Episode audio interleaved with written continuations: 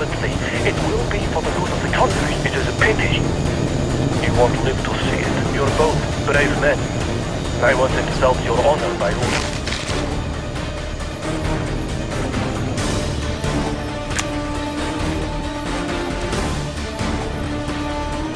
That's it, 5-5. Take out those bombers.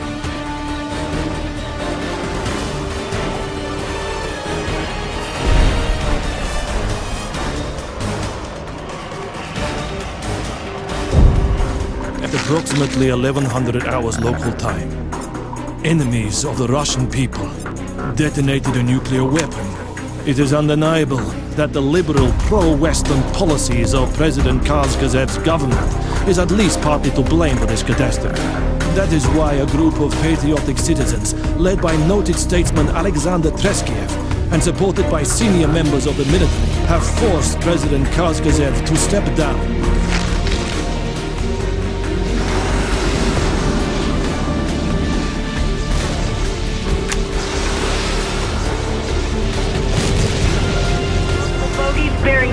010. Watch your six. Viper 2-1 Sea Rider, the Marine assault teams are taking heavy fire.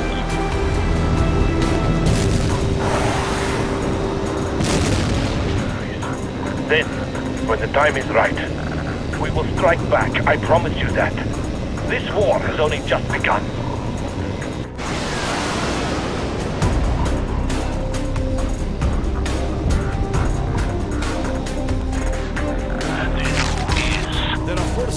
This earth more powerful than nation. They push us about as they see fit and Firebird 1-5. The UCAVs are standing by.